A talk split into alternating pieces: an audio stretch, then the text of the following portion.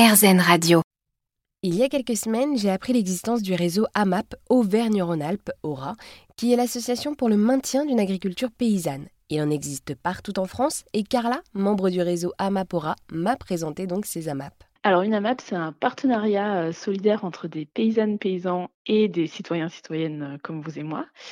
Et du coup, le but, c'est de manger local en circuit court sans intermédiaire. Par le biais d'un contrat, le citoyen va contractualiser avec un paysan ou une paysanne sur une saison, donc ça peut être six mois, un an, et du coup va s'engager pour ces six mois ou cette année à venir chercher ses paniers hebdomadairement selon euh, la production qui l'intéresse. Donc si c'est un panier maraîchage, en général c'est toutes les semaines, donc euh, la personne va s'engager sur la durée de son contrat à venir chercher son panier.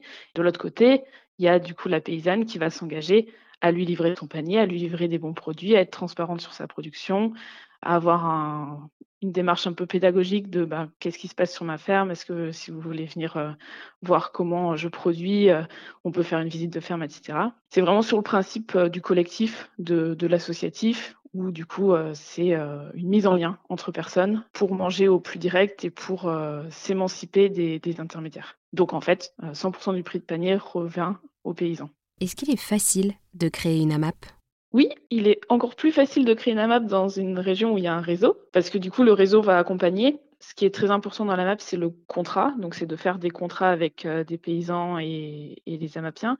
Donc, pour ça, nous, les réseaux, on met à disposition euh, bah, des exemples de contrats d'autres AMAP. On accompagne sur comment on rédige son premier contrat, etc. Avec les AMAP, une relation transparente basée sur la confiance se crée donc entre le citoyen et le paysan, qui peuvent ainsi apprendre à se connaître et partager des valeurs communes. Les aliments frais, de saison et diversifiés proposés par les producteurs participent donc au maintien d'une agriculture biologique et paysanne en France. Merci beaucoup Carla pour nous avoir présenté ces AMAP.